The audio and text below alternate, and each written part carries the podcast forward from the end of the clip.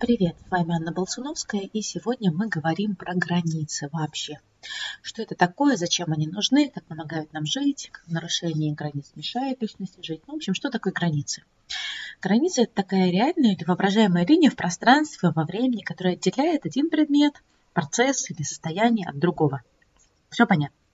Мы их можем наблюдать везде. Иногда это видимые границы, как у предметов, иногда воображаемые, как, например, границы страны. Мы условились, что границы здесь, провели их на картах. Ну и теперь это границы наши. У личности тоже есть границы, и они тоже понятны, иногда осязаемые, иногда воображаемые. И мы можем какие-то из них понимать и осознавать, а какие-то не осознавать. Психологические границы, как и всякие другие границы, это что-то, что позволяет нам разделить мир на я, не я, я и другие. Хотя, в общем-то, мы достаточно хорошо понимаем, что такое я и что такое не я, что я это я, а другие это другие, что мы все разные люди, но непосредственно в процессе жизни все оказывается не так просто. Наверняка вы уже слышали про замечательный механизм проекций. Это когда мне кажется, что другой идиот, жадина или стерва. И я абсолютно в этом уверена, и это даже прям удивительно, сколько я в этом уверена.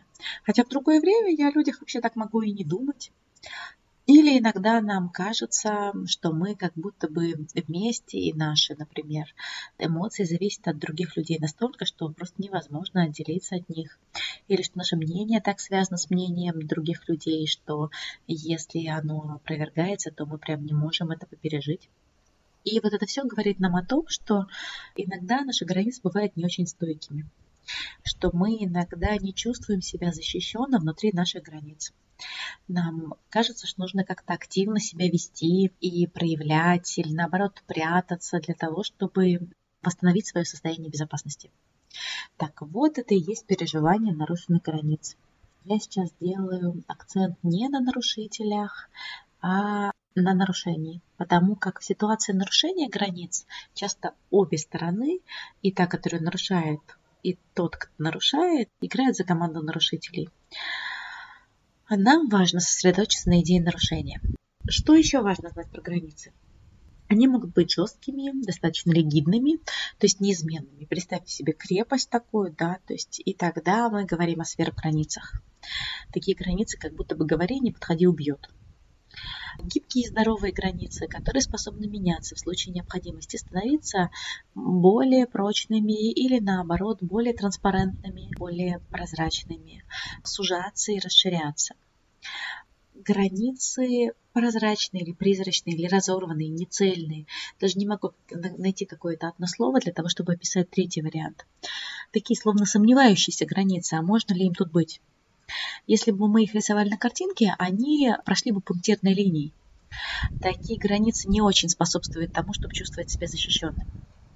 Тут важно понимать, что у одного и того же человека в разных ситуациях могут оказываться а, разные варианты границ. То есть где-то могут быть здоровыми границы, а где-то он может быть очень жестким, а где-то может оказаться совершенно неуверенным. Поэтому нам важно не просто понимать, какие у нас границы где-то там, в сферическом вакууме, а то, какие у нас границы в текущих ситуациях, как мы реагируем в разных ситуациях, для того, чтобы понять, что нам нужно выработать, чтобы наше восприятие стало более комфортным. Поэтому в дальнейшем я планирую рассказать вам о разных вариантах границ, какие они бывают. И про то, что можно сделать, чтобы улучшить ситуацию с этими границами, если вдруг вы поймете, что у вас там есть какая-то сложность. Пожалуй, пока на этом все.